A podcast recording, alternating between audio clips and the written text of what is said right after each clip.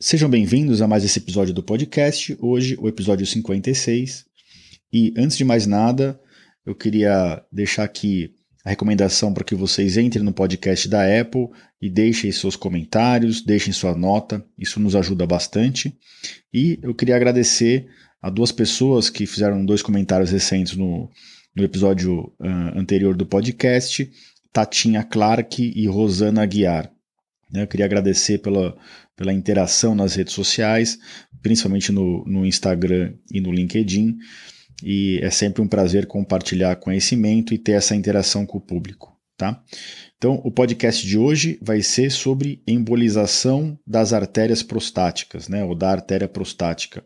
Um tratamento minimamente invasivo para tratar doenças da próstata e muitos homens me procuram sobre isso. Então não percam, após a música de introdução, o episódio na íntegra. Mais uma vez, sejam bem-vindos.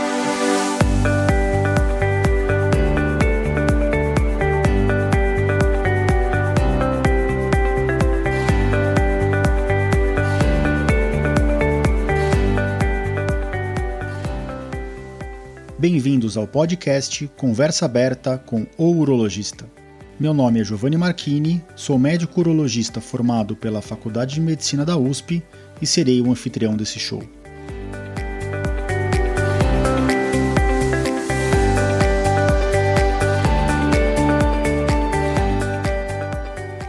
Nesse podcast, queremos compartilhar conhecimento confiável e de qualidade sobre saúde com um formato único e inovador e sempre com o foco no paciente, nós vamos esclarecer as suas dúvidas, trazendo todos os ângulos das situações vivenciadas no dia a dia da urologia.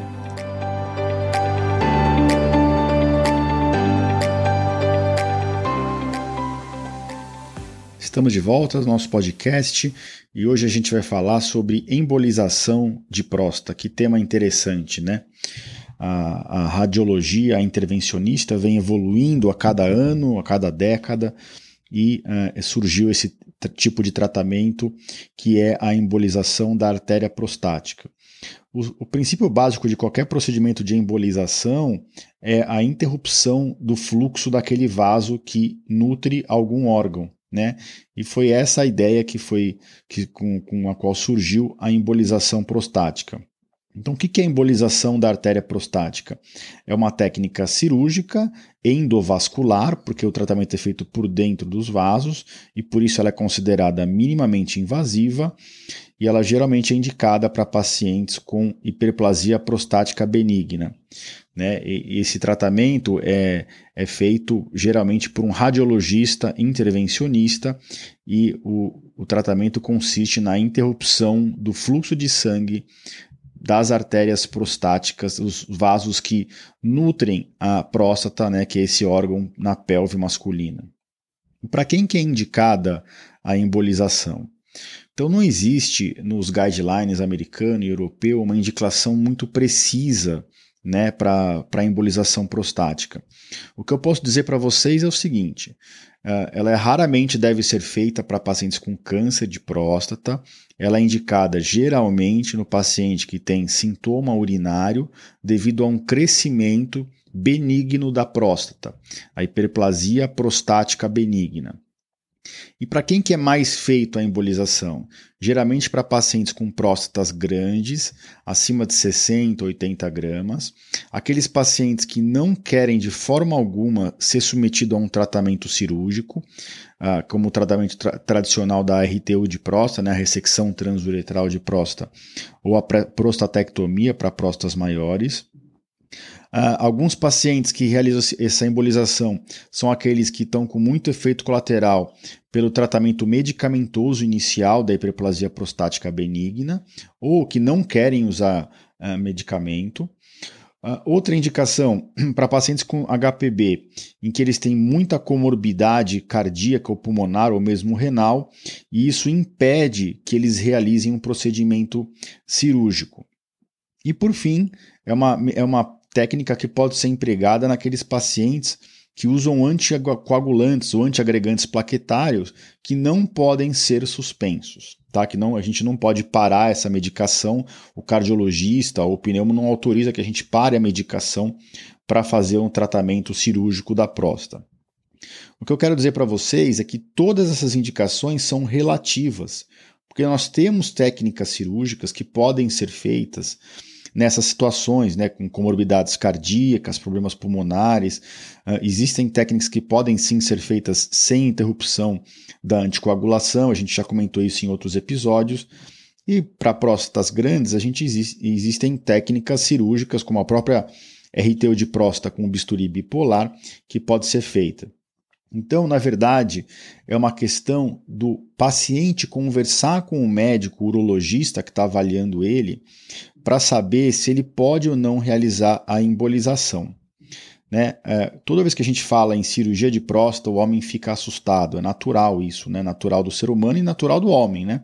Porque em cirurgia de próstata, o homem automaticamente já pensa em perda da continência urinária, perda da potência sexual, perda da ejaculação enquanto que na verdade a gente sabe que isso não é uma realidade para as cirurgias de doença benigna.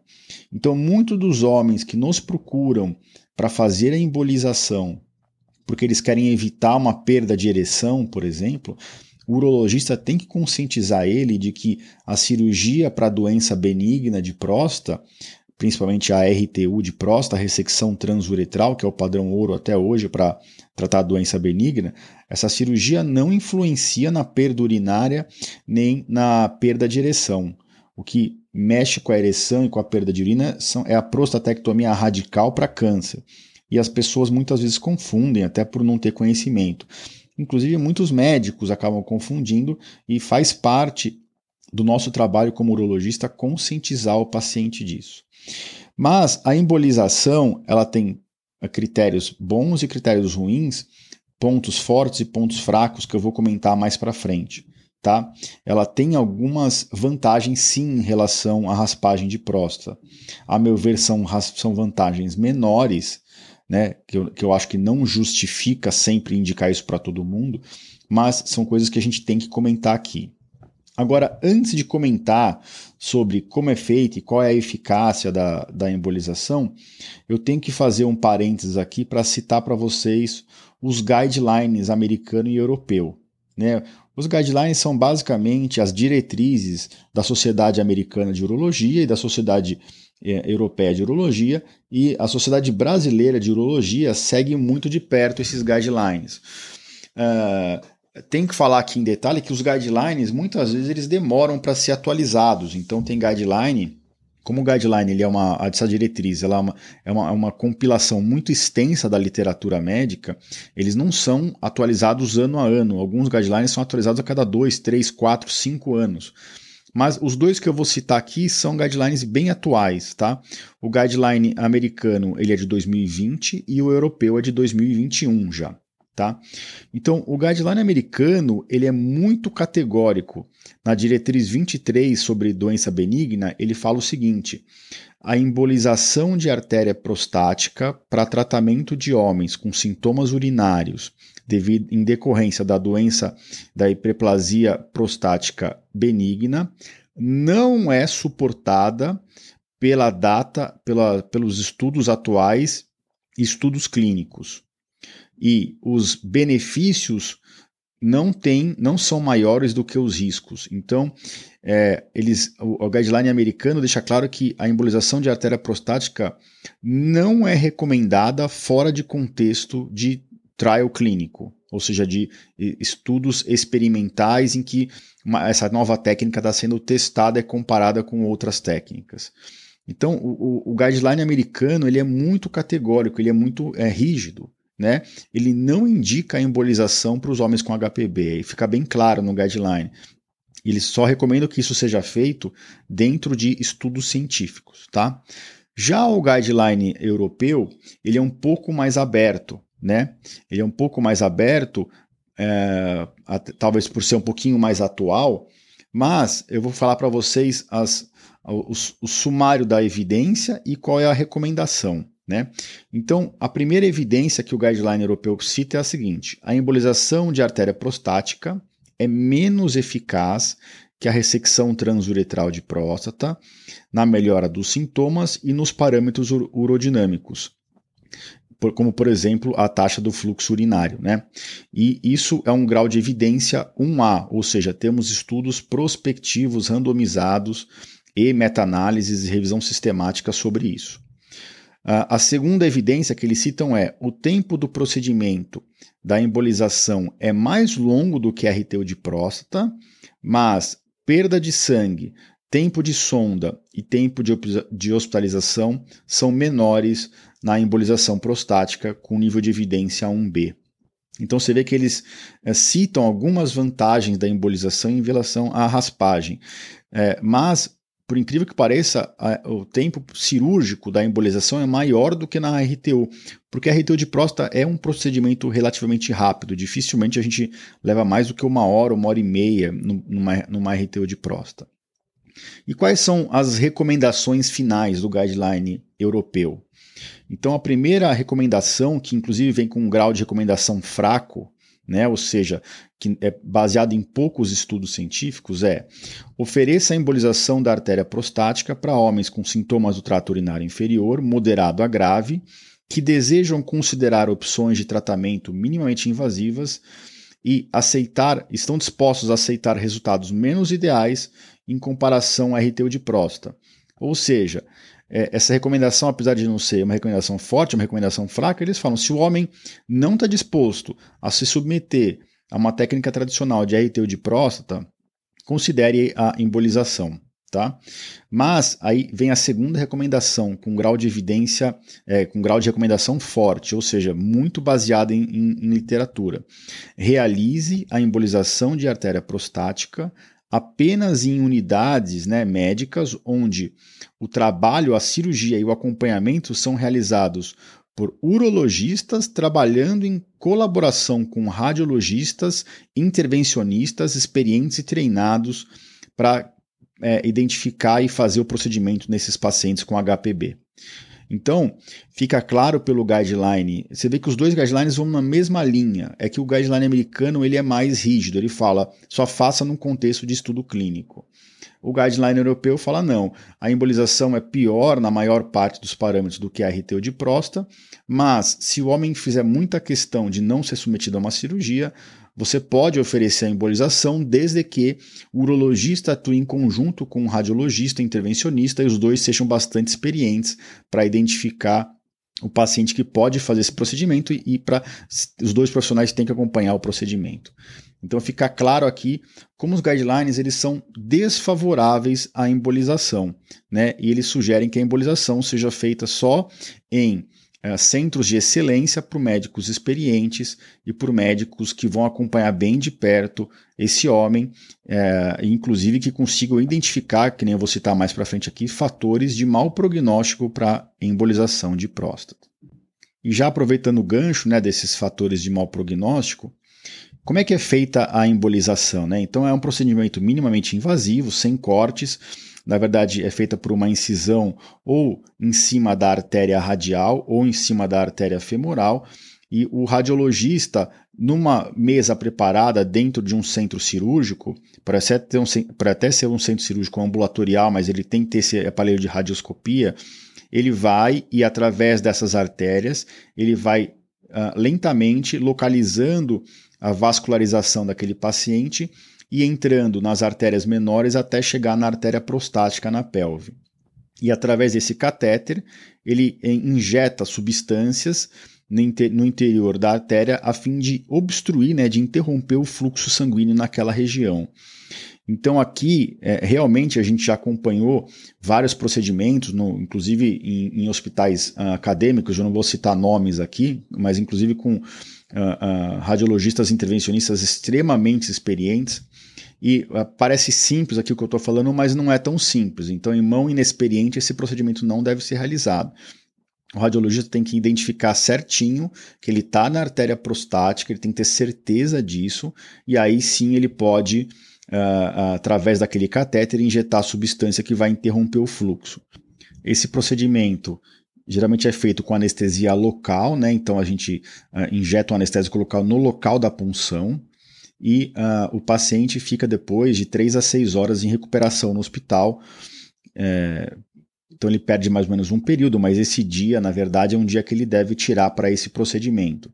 Em geral, o paciente não precisa ficar internado e não precisa usar sonda no pós-operatório. Né? Então, isso é uma vantagem em relação a RTU de próstata. Mas cabe dizer aqui que aqueles pacientes que são vasculopatas, que têm muita aterosclerose, então, aquele paciente que tem calcificação nos vasos, placas de ateromatose, então o paciente que já é infartado é um sinal disso, o paciente que tem placa na carótida, e você vai fazer esse procedimento, você tem que ter muito cuidado, muito cuidado, porque muitas vezes os vasos são tortuosos e é difícil de chegar com esse microcatéter lá na circulação prostática. E você tem que chegar na artéria prostática. Se você embolizar um território maior, um vaso maior, você vai acabar embolizando locais errados. Eu mesmo já vi casos em que o, o radiologista tinha certeza que estava na artéria prostática e mesmo assim teve uma embolização de uma parte de um vaso que ia para a bexiga. E teve uma, um sofrimento dessa bexiga, o paciente teve sangramento na urina no pós-operatório e precisou ficar sondado alguns dias, depois ficou bem. Mas isso era na mão de um radiologista intervencionista super experiente. Então, vocês imaginem o que não pode acontecer em mãos inexperientes. Né? E alguns estudos, né, angiotomografia ou angiorressonância, ajudam a identificar esses pacientes. Então, se você suspeita que o paciente ele é vasculopata, você tem outros indícios, você pode estudar os vasos pélvicos desse paciente com uma angiorressonância ou uma angiotomografia para ter certeza que você não vai uh, se dar mal ou quebrar a cara na hora do procedimento, né? Na hora do procedimento, o paciente tem que estar tá bem estudado para não, não acontecer isso. Bom, nós já falamos agora da, da embolização, como ela é feita. Agora a gente vai falar um pouquinho da eficácia, né? Quando a gente fala de eficácia de uma droga ou de um método, a gente tem que sempre tentar comparar essa eficácia com o padrão ouro. Né? E o normal na literatura médica urológica é comparar a embolização com a RTU de próstata. Poucos estudos comparam a embolização com a medicação, mas no final eu vou comentar para vocês qual que é o viés que surge nisso. A RTU de próstata, a raspagem de próstata, é um procedimento super seguro e até hoje é o padrão ouro para tratamento de doença benigna. E é, é, não deixa, apesar de ser uma cirurgia, não deixa de ser um procedimento minimamente invasivo, cujos resultados são muito bons. Eu já comentei em vários episódios do podcast aqui. Né? Então, você tentar comparar um método novo com a RTU é realmente colocar a barra lá em cima, tá? Então, uh, existem alguns estudos prospectivos randomizados comparando as duas técnicas, e nós já temos na literatura revisões sistemáticas de 4, 5, 6 artigos prospectivos randomizados e de artigos não randomizados comparando essas duas técnicas. Então, eu vou, eu vou separar um pouquinho a comparação da RTU de próstata com a embolização de acordo com alguns parâmetros. A gente vai falar sobre os sintomas, sobre o padrão hidrodinâmico de funcionamento da bexiga e o volume prostático, sobre o PSA e alguns outros desfechos, tá?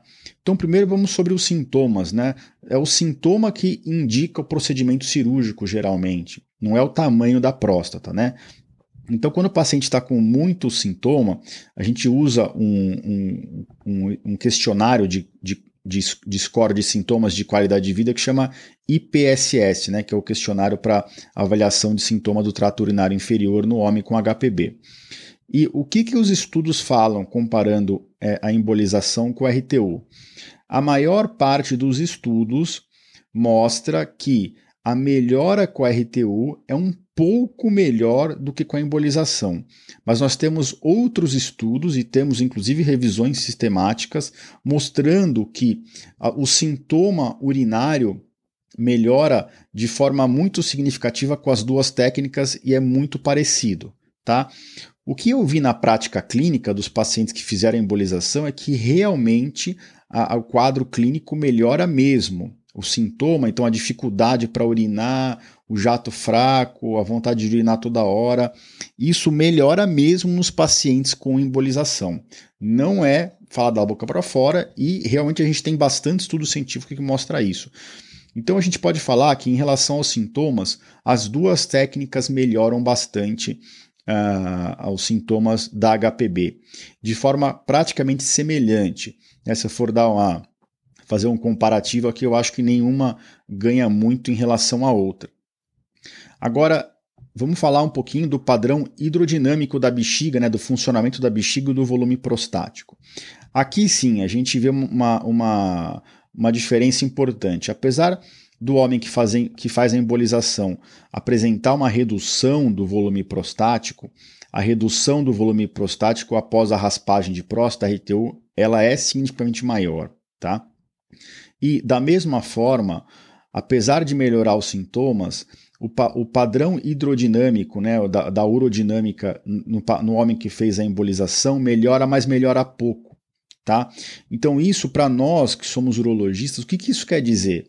Quer dizer que apesar do paciente melhorar do sintoma, o paciente continua muitas vezes com a bexiga obstruída. E isso a médio e longo prazo é muito ruim para a bexiga, para os rins. Né? Então, a raspagem de próstata é, gera uma melhora no fluxo de urina muito maior, uma diminuição no resíduo pós-miccional, né, que é o volume de urina que fica na bexiga depois que o paciente acaba de urinar. A redução no volume pós-miccional na raspagem é muito mais importante do que depois da embolização.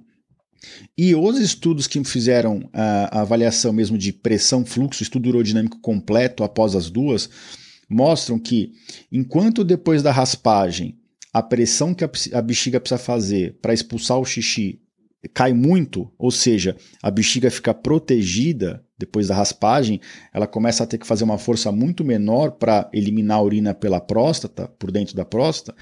Na embolização, essa melhora ela é muito menos uh, clara. Então, qual que é o nosso receio com a embolização? É que apesar dos sintomas melhorarem, o homem continue obstruído e continue tendo consequências ruins para o trato urinário dele. E isso indiretamente é medido pelo número de homens que precisa depois da embolização fazer uma raspagem. Esse número não é pequeno, a literatura não tem um número claro, mas a gente vê na prática clínica uh, quase todo mês homem que fez embolização procurar a gente com, com pi nova piora dos sintomas poucos meses depois. E quando a gente faz a urodinâmica, o homem continua obstruído e a gente tem que ir lá e fazer a raspagem. Né? Então, a gente sabe que é um tratamento muito menos duradouro a longo prazo. Diferente do que eu falo para um paciente meu que vai fazer uma raspagem. Eu falo: olha, Fulano, esse tratamento é vitalício. Você vai operar agora a próstata para doença benigna, você provavelmente nunca mais vai precisar fazer um procedimento, a não ser que você viva 120 anos, que hoje as pessoas vivem cada vez mais, e pode ser que lá na frente a próstata volte a crescer.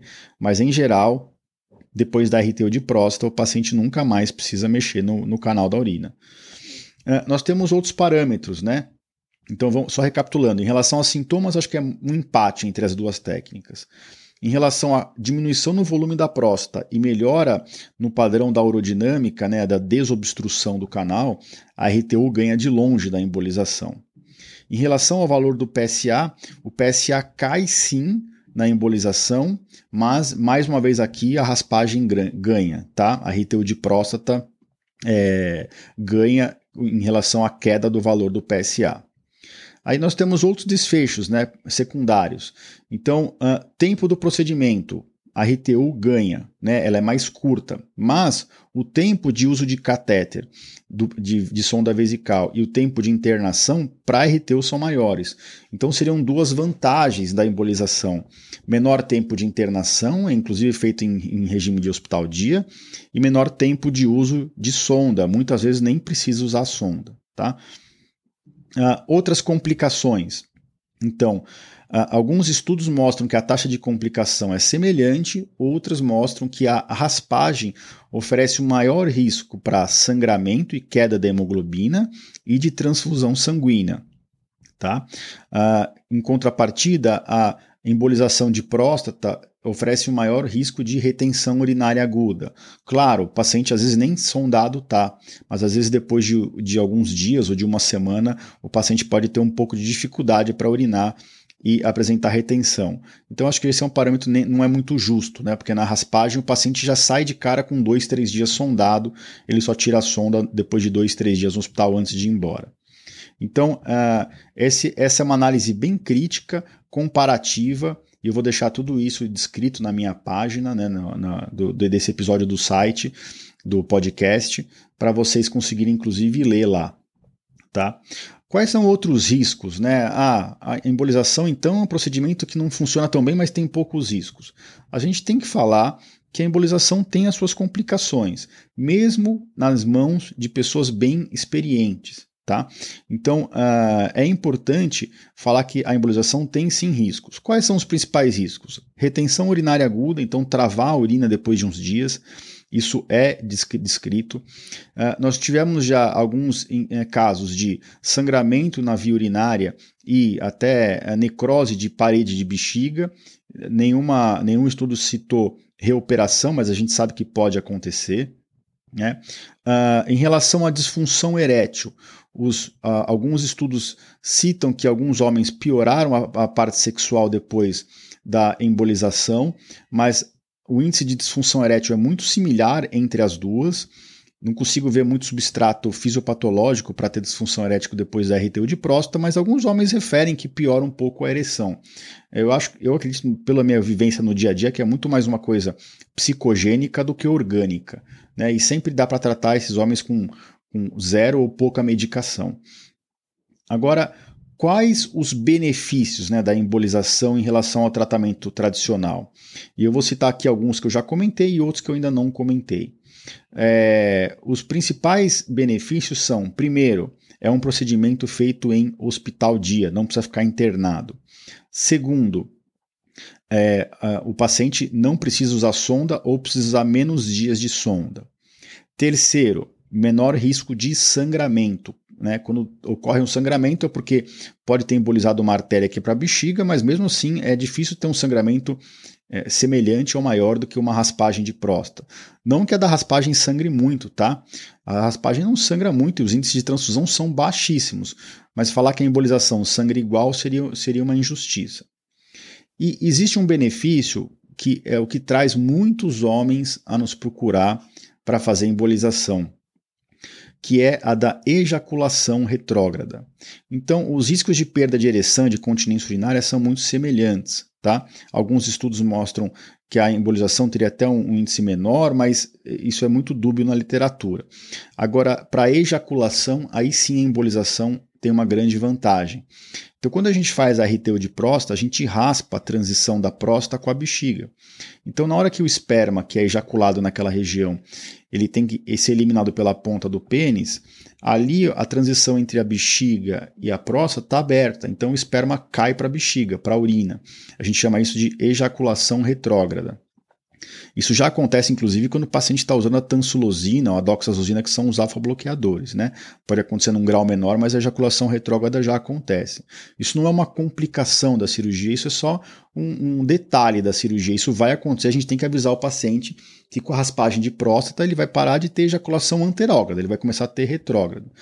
E essa é uma das vantagens da embolização, né? que é uma vantagem relativa. Ah, doutor, eu quero continuar com ejaculação. Olha, a embolização permite que você continue com a ejaculação, a maior parte dos casos permite isso. Mas o que, que isso significa no fundo? Significa que o canal não está 100% desobstruído, que é aquilo que a gente já falou lá atrás, que os estudos urodinâmicos mostram que com a embolização melhora muito pouco a desobstrução da via urinária ali da bexiga para frente. Então, apesar de ser uma vantagem, eu vejo como uma vantagem relativa, né? Uh, inclusive, quando o homem que eu faço o RTU de próstata fala eu parei de ejacular e depois de alguns anos ele fala voltei a ejacular, a gente tem que ficar esperto. Será que essa próstata voltou a crescer? Porque não é para ter muita ejaculação anterógrada é, na, na técnica de RTU. Existem alguns mecanismos na RTU que a gente pode usar no intraoperatório, né? a gente raspar menos perto do vero montano, e preservar um pouco o colo da bexiga, isso ajuda a ter um pouquinho de ejaculação anterógrada, mas não é o objetivo principal da cirurgia. O objetivo principal da cirurgia é abrir bem o canal para o paciente urinar com força no pós-operatório. Então, acho que eu resumi bem aqui sobre a embolização, tá? Então, eu queria passar algumas mensagens finais para vocês. Então, para quem que é a embolização? É para aquele homem que uh, não quer fazer uma cirurgia e não quer mais usar remédio, tá? Uh, os próprios experts em embolização acreditam hoje que ela compete muito mais com as medicações do que com a raspagem. Tá? Isso é uma, algo que a gente vê mesmo com os alfa-bloqueadores. Né? Apesar de melhorar os sintomas com os alfa-bloqueadores, realmente a parte hidrodinâmica da bexiga muda muito pouco. Se fizer uma aerodinâmica, um fluxo, mudou muito pouco o fluxo de urina e a bexiga continua urinando com uma pressão alta. Então hoje, a gente enxerga que a, a, embolização prostática, apesar dos homens procurarem a gente para fazer essa embolização hoje, quando há uma indicação cirúrgica, hoje ela briga muito mais em termos de resultado com as medicações do que com a própria cirurgia. Talvez ela vá acabar se estabelecendo como uma opção intermediária. Tá? Uh, essa, essa embolização deve ser feita para homens que não têm muita aterosclerose. Os homens têm que saber de todos os riscos e benefícios que eles podem estar tá, uh, se submetendo para fazer uma embolização. Ela não deve ser feita para doença maligna, sim para doença benigna. Tá? E ela deve ser feita hoje, principalmente de acordo com os guidelines, seguindo estudos clínicos e em mãos super experientes, tanto de urologistas quanto de radiologistas intervencionistas. Tá? E hoje no Brasil, em São Paulo principalmente, nós temos ótimos radiologistas para fazer esse tipo de procedimento. Tá? É, então, é isso que eu tinha para dizer para vocês. Se vocês gostaram desse tema, desse episódio, compartilhem com pessoas que estão vivenciando a mesma situação, compartilhem com quem vocês acham que vai se interessar. Esse episódio aqui, tudo que eu descrevi aqui, vai estar para vocês em todas as plataformas de podcast e vai estar também embebido no meu site no www.ourologista.com.br barra podcast barra episódio 56. As plataformas de podcast deixam vocês deixarem comentários do podcast em si, mas não é, de cada episódio. Já no meu site eu permito que vocês deixem comentários. É um prazer responder os comentários que vocês têm deixado. Eu tenho colocado também esses episódios nas redes sociais e tem tido bastante interação, então mais uma vez gostaria de agradecer. Então a gente vai ficando por aqui. Na próxima semana, mais um tema interessante que eu vou trazer para vocês. E qualquer dúvida, deixem para mim dentro do meu site ou nas plataformas de podcast ou mesmo nas redes sociais. É para isso que a gente está aqui, para transformar a vida das pessoas, para informar e transformar. E é sempre um prazer estar tá aqui com vocês. Até a próxima semana, nos vemos por aqui. Grande abraço a todos.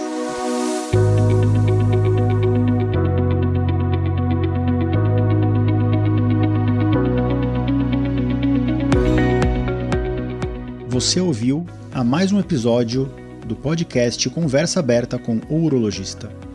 Mais uma vez, obrigado e até o próximo.